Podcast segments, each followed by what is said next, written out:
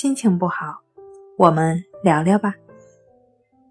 关系五分钟等于放松一整天。大家好，欢迎来到重塑心灵，我是主播心理咨询师刘星。今天要分享的作品是森田正马先生如何看待强迫症身体和精神痛苦。森田先生说：“感受到痛苦是主观的东西，无论精神痛苦还是肉体痛苦，感受到痛苦都是相同的，没有哪一个是特别痛苦的。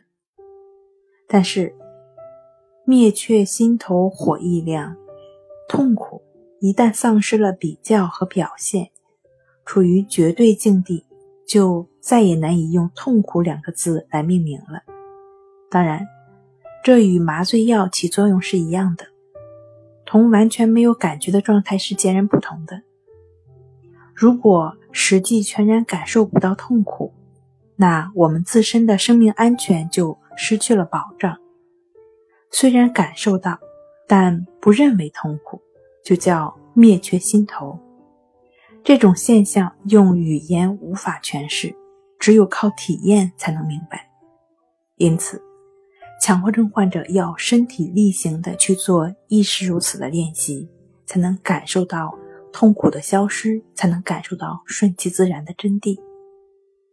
好了，今天跟您分享到这儿，欢迎关注我们的微信公众账号“重塑心灵心理康复中心”，也可以添加 s u 零一一二三四五六七八九，与专业的咨询师对话。